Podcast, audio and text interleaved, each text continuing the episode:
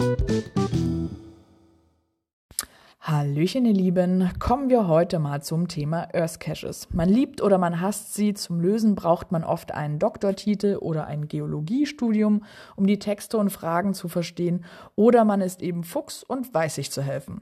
Also ich meine, seid doch mal ehrlich. Wer von euch hat damals in der Schule nicht auch mal bei einer Arbeit gespickt?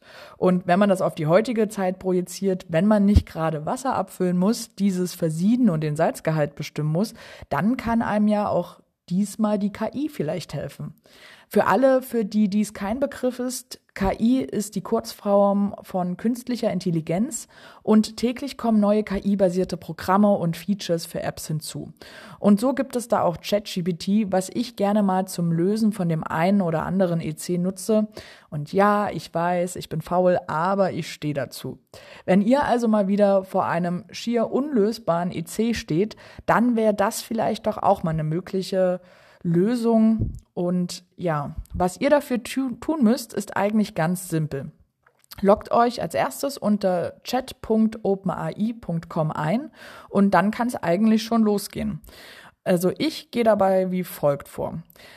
Da die kostenfreie Version von ChatGPT keinen Zugriff auf Echtzeitdaten hat und auf einem Stand von 2019 ist, lerne ich es erstmal an. Und dafür packe ich einfach alle Informationen aus dem Listing in ChatGPT rein und fordere dann ChatGPT auf, mir eine Zusammenfassung zu geben. Wenn das dann passiert ist, bitte ich ChatGPT mit Hilfe des Textes mir folgende Fragen, also die ebenfalls aus dem Listing dann kopiert werden, zu beantworten. Im Anschluss kontrolliere ich dann einfach nochmal alles, ob das soweit alles passt und ergänze gegebenenfalls noch ein paar eigene Eindrücke wie Geruch, Haptik, und ja, was halt einfach so gefordert ist in den Fragen. Ja, und dann war es das eigentlich auch schon.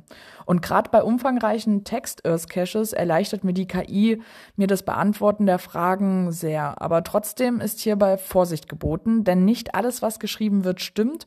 Und ganz wichtig, am Ende des Tages ist es eben halt auch nur eine KI, die nichts führt und auch keine persönlichen Eindrücke wiedergeben kann.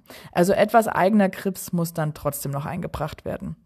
Also viel Spaß beim nächsten EC und bis bald im Wald.